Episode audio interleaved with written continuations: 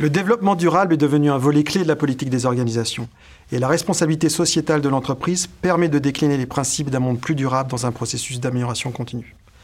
Depuis une dizaine d'années, on assiste à une prise de conscience croissante des impacts environnementaux des technologies numériques au sein des organisations.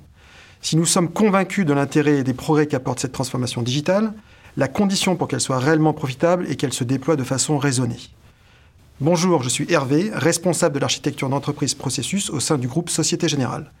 Je vous accompagnerai dans cette masterclass consacrée à l'architecture d'entreprise sous l'angle Green IT. À la fin de cette masterclass, vous serez capable de comprendre ce que le système d'information apporte à la vie d'une entreprise et d'identifier les grandes tendances récentes et les techniques actuelles de conception d'architecture, qui sont à la fois plus respectueuses de l'environnement, mais aussi porteuses de valeur pour les besoins de vos futurs métiers. Bonjour, je m'appelle Walid, je suis architecte technique au sein du groupe Société Générale. Pour bien démarrer, je vous propose de faire un rapide focus sur l'architecture d'entreprise. L'objectif de l'architecture d'entreprise est de construire et d'animer la trajectoire de transformation du système d'information. Elle s'assure du choix et de l'application des standards. L'architecture d'entreprise apporte donc aux équipes IT les méthodes, les formations et les standards dont elles ont besoin pour mener au quotidien leurs projets, qu'ils soient simples ou complexes. Mais c'est aussi d'anticiper, de proposer, de préparer les décisions les plus stratégiques d'architecture pour que le comité de direction de la banque puisse les valider. Être architecte d'entreprise nécessite d'avoir un leadership d'opinion, ainsi que de solides connaissances en solutions SI, tant sur le volet technologique que sur les tendances du marché. Une bonne compréhension des besoins métiers, une capacité d'écoute et de synthèse sont essentielles. Comme vous le comprenez, l'architecture d'entreprise est au cœur de la transformation digitale de la banque. Il est donc important avec cette responsabilité d'être attentif aux impacts RSE des solutions et des nouveaux produits que nous mettons à disposition de nos clients.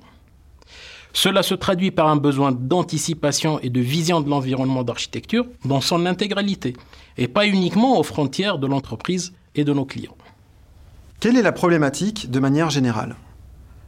Nous vivons dans un monde en mutation. Le développement rapide du digital bouleverse les modèles de production et de consommation. Cela représente un réel challenge pour nos différents métiers. Il est plus que jamais crucial de savoir comment se transformer et anticiper en tenant compte de notre empreinte environnementale. Bien qu'invisible, le digital a un impact bien réel sur l'environnement.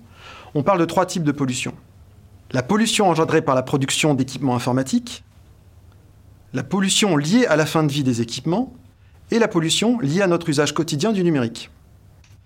L'entreprise n'a pas vocation à répondre à tous ces maux, mais elle peut contribuer à limiter son impact et son empreinte numérique, en développant une stratégie RSE qui se décline sur son SI, comme par exemple l'éco-conception, la frugalité, le réemploi de matériel, d'applications ou bien encore la mutualisation des services et des serveurs. Cela passe également par la sensibilisation de l'ensemble des collaborateurs. Ce qui est évident pour les uns ne l'est pas forcément pour les autres. La conduite du changement est un point d'appui fort pour acculturer et mieux concevoir nos solutions et faire comprendre l'impact du numérique à nos donneurs d'ordre. Il est important d'expliquer et de former les collaborateurs à l'écologie digitale, car au fond, nous sommes tous des consommateurs et notre façon de consommer du digital a forcément un impact sur l'environnement. Cela peut se traduire dès la collecte des besoins et des exigences, en systématisant l'approche frugale, pour explorer des options moins consommatrices de ressources qui pourraient donner autant de satisfaction, voire plus. Il est important d'aller plus loin et de changer les comportements pour s'orienter vers le Green IT et avoir un numérique responsable. C'est l'orientation que nous prenons pour diminuer notre empreinte carbone et favoriser le développement durable tout en optimisant les ressources. Vous l'aurez compris, la fonction architecte d'entreprise est clé pour assurer la cohérence d'ensemble. Alors, comment cela se traduit-il chez Société Générale, banque de plus en plus digitale? Société Générale a signé en 2019 la charte du numérique responsable, qui permet au groupe de réaffirmer son engagement dans les transformations positives des sociétés et des économies. RSE by Design est une ambition forte que nous avons adaptée au cadre d'architecture du groupe pour fournir une méthodologie qui vérifie la mise en application de nos engagements en termes de numérique responsable dans les projets de transformation, afin de favoriser l'émergence de nouveaux comportements et de nouvelles valeurs, de rendre les technologies et les services numériques mesurables, transparents et lisibles, de développer une offre de services accessible, inclusive et durable, d'avoir des pratiques numériques éthiques et responsables, d'optimiser les outils numériques et les cas d'utilisation connexes afin de limiter leur impact et leur consommation. En complément, nous avons décliné pour la filière IT, spécifiquement, neuf ambitions RSE, qui ont été validées par les DSI du groupe. En voici un aperçu. Réduire la consommation d'énergie. Nous devons analyser la consommation de nos équipements IT depuis nos data centers jusqu'aux terminaux des utilisateurs et mettre en place des mesures pour limiter leur consommation d'énergie. Réduire les e-déchets. Nous continuons notre stratégie zéro papier en digitalisant nos processus. Nous poussons une stratégie zéro plastique et un emballage minimum pour nos équipements. Améliorer l'impact RSE de nos data. Nous travaillons à minimiser l'impact de nos data en analysant leur cycle de vie et en nous assurant d'une unique golden source de qualité dans nos data lakes. Développer l'éco-conception et l'e-accessibilité, nous travaillons à un manifeste de développement d'applications responsables ce document apportera des recommandations techniques à nos développeurs en intégrant des critères RSE. Ce qui veut dire que tous les architectes d'entreprise du groupe peuvent s'appuyer sur ces valeurs et principes et les appliquer à l'ensemble des projets IT, notamment dans la phase de cadrage. En utilisant le cadre d'architecture, ils disposent d'un ensemble de pratiques et d'outils pour être en capacité de garantir la prise en compte des principes RSE. Mais à contrario, cela ne garantit pas que la solution finale applique l'ensemble de ces principes.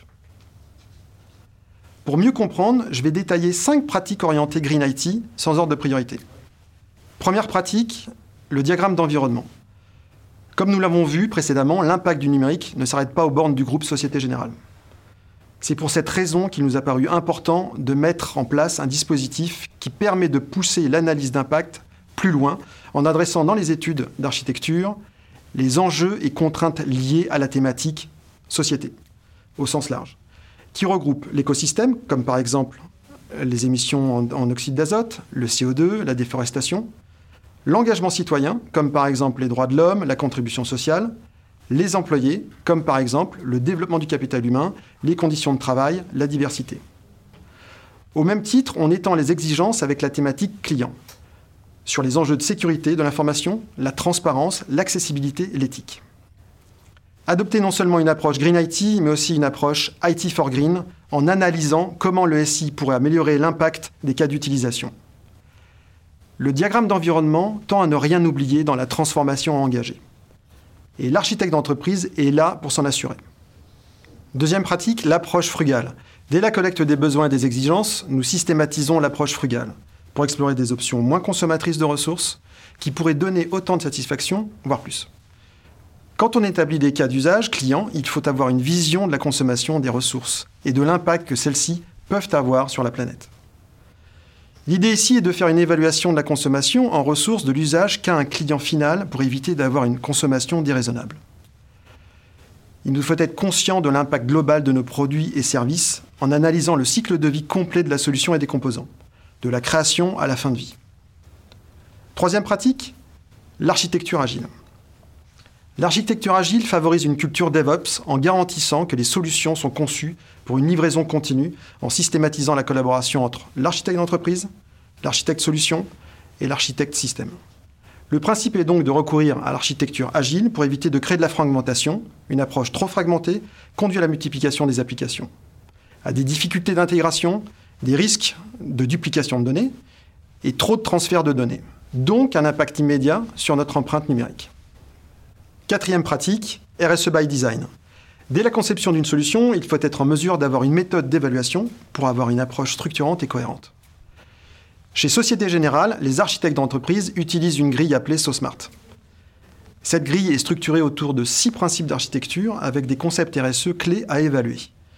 Nous sommes ainsi en capacité de connaître la maturité RSE d'une future solution. Les six principes. Sustainable, pérenne, c'est-à-dire que la solution est par nature pérenne, efficace, orientée expérience utilisateur, sociétale. Open, ouvert, c'est-à-dire que la solution est par nature interopérable et portable. Secure, sécurisé, c'est-à-dire que la solution est résiliente, mesurée, surveillée et conforme. Modular, modulaire, c'est-à-dire que la solution est facile à intégrer, réutilisable et non redondante. Agile, c'est-à-dire que la solution est adaptée au contexte et évolutive.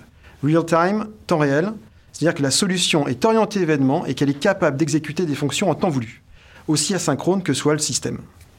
Cinquième pratique, les schémas directeurs. Pour tirer parti des plans stratégiques de transformation, nous avons ajouté un chapitre dédié à la stratégie RSE que les DSI souhaitent engager dans leur plan. Vous l'aurez compris, RSE by Design impose de définir des normes et standards et de les appliquer aux pratiques d'architecture. Une architecture durable s'inscrit dans une démarche engagée visant à répondre de manière complète aux besoins et aux attentes de ses clients, tout en produisant de la valeur délivrée de manière fiable, responsable et durable. Les enjeux induits par la RSE nous conduisent à dégager trois axes de réflexion et d'action. Le premier axe met l'emphase sur la transformation du système d'information grâce à la nouvelle approche de construction RSE by Design. Le deuxième axe vise à opérer le système d'information en respect aux exigences de pérennisation des qualités RSE. Et le dernier axe est autour des leviers de valeur levés par les opportunités technologiques. Quant au RSE by design, on parle à ce niveau des phases de conception du SI. Il est important de rappeler que 60% de l'impact RSE d'une application est défini dans les phases de conception et de design. Ceci découle de l'effet levier qu'a le design sur la qualité de toute construction. L'exemple type est celui de la conception d'un bâtiment intégrant l'aspect orientation par rapport au soleil. Il est évident que la bonne orientation du bâtiment se traduit par des coûts énergétiques contenus, et vice-versa bien évidemment. À l'image du monde du bâtiment, le design du SI doit garantir sa décomposition en un ensemble de briques appelées modules. Ce découpage favorise une éco-conception basée sur la pérennisation des applications dites cœur de banque des applications dont le cycle de vie est long. Elles peuvent en effet atteindre une durée de vie qui dépasse souvent 10 années. Cette même modularité permet de concevoir des applicatifs périmétriques, basés sur des technologies volatiles, telles que liées à des équipements dont le cycle de vie est court. On parle souvent de framework web, de framework orienté device mobile. La modularisation du SI favorise l'agilité lors de sa construction. Celle-ci s'opère grâce à une série d'évolutions dont l'objectif est de construire ces modules. L'architecte intervient de manière proactive dans les phases de design de ces modules. Et c'est à ce niveau que les six principes de design RSE sont appliqués, à savoir la pérennité, l'ouverture, la sécurité, la modularité, l'agilité et le temps réel. Il s'agit d'une discipline de design que l'architecte respecte et intègre dans ses réflexions, dans sa conception et dans sa qualification des architectures qu'il prescrit. L'activité de design consiste à concevoir des scénarios d'architecture capables de répondre au mieux aux besoins des métiers. On parle ainsi d'architecture candidate conçue dans les respects des six principes RSE. À noter à ce niveau que ce n'est pas un hasard si le premier principe porte sur la pérennité du SI, ce qui correspond à un levier en faveur des valeurs RSE de Société Générale. Outre l'application du principe de pérennité by design, le deuxième axe porte sur la garantie des qualités RSE du SI tout au long de son cycle de vie. Le système d'information est un édifice en constante évolution, induite par l'engagement de Société Générale à servir les besoins évolutifs de ses clients.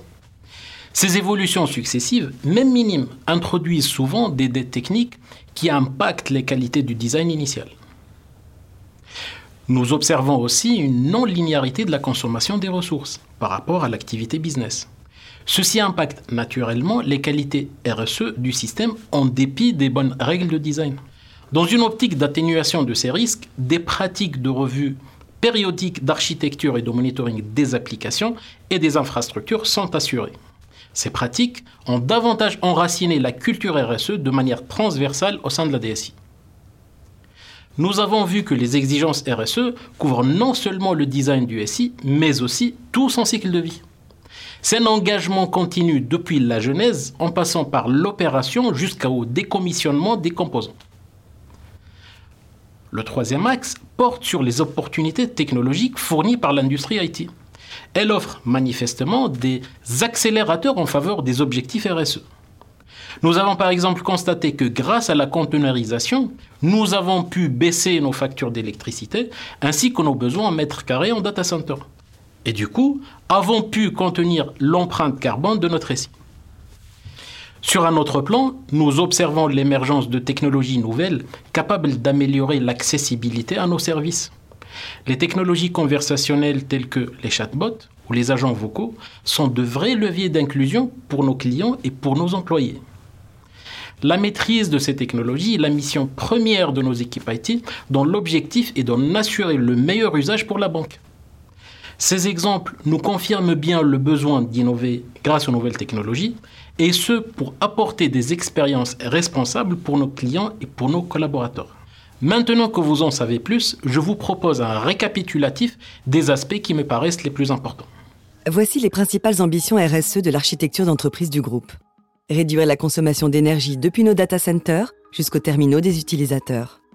Réduire les déchets par la digitalisation des processus avec des objectifs de zéro papier, ambition zéro plastique et un emballage minimum pour nos équipements. Avoir une unique golden source pour améliorer l'impact RSE en rationalisant nos data. Enfin, développer l'éco-conception et l'e-accessibilité à travers un manifeste de développement d'applications responsables. Ces principes doivent s'appliquer dès la phase de cadrage des projets pour respecter le principe RSE by Design qui nous permettra d'atteindre les objectifs RSE de la filière IT. De manière plus concrète, voici nos quatre pratiques orientées Green IT. Le diagramme d'environnement nous permet d'aller plus loin dans l'analyse d'impact de nos produits et services, tant sur la société au sens large que sur nos clients.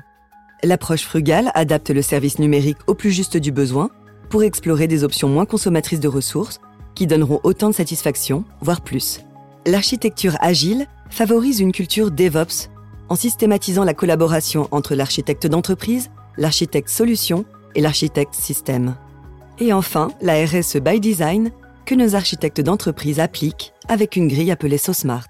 Elle est structurée autour de six principes sustainable, open, secure, modular, agile et real-time. Et maintenant, passons aux questions de nos alternants. Bonjour, je m'appelle Garance et j'aimerais savoir si la RSE est compatible avec un modèle économique et une création de valeur pérenne pour la banque. La RSE est plus que jamais un moteur de la performance, au cœur de la stratégie en résonance avec notre raison d'être, nos valeurs et qui donne tout son sens au métier de banquier. C'est d'ailleurs un élément de différenciation fort pour nos clients dans le monde de l'industrie bancaire. Bonjour, je m'appelle Solène. L'agilité ne provoque-t-elle pas des effets secondaires ou des risques pour les enjeux RSE Bien au contraire, les principes et l'état d'esprit agile admettent le droit à l'échec. Cela permet d'apprendre de ses erreurs et de pouvoir redresser la situation très rapidement. Ce qui évite, par exemple, de développer des solutions qui ne correspondraient pas à nos critères d'évaluation RSE. C'est la devise de l'agilité, test and learn and fail fast. Bonjour, je m'appelle Lauriane. Mais du coup, comment vous pouvez être sûr que sur le moyen et le long terme, le SI reste conforme aux exigences RSE Les enjeux et les objectifs RSE du groupe et de la filière IT ont été partagés à l'ensemble des collaborateurs au travers de formations, de sensibilisation et de méthodes. Cela garantit un design et un operating du SI qui applique les six principes d'architecture d'entreprise responsable. L'effort est surtout collectif grâce à la conscience de tous. Mais dans un monde où les technologies évoluent sans cesse, comment pouvez-vous être sûr d'avoir choisi la bonne? Je confirme en effet que les enjeux de la banque en termes de SI conduisent à la recherche d'une excellence technologique qui nous permet de relever les défis et les attentes de nos clients. La veille technologique que nous assurons, l'innovation continue que nous pratiquons est systématiquement accompagnée par une revue d'architecture intégrant les critères et les principes RSE. Celle-ci vise à évaluer de manière appliquée les aspects RSE des nouvelles technologies, tels que l'impact carbone. La projection de l'usage de ces nouvelles technologies, les retours d'expérience tirés de l'industrie IT nous permettent de qualifier de manière précise les indicateurs RSE d'une technologie. Le choix est donc fait en conséquence et de manière formelle. J'espère que cela vous donnera envie de suivre nos autres masterclass. À bientôt.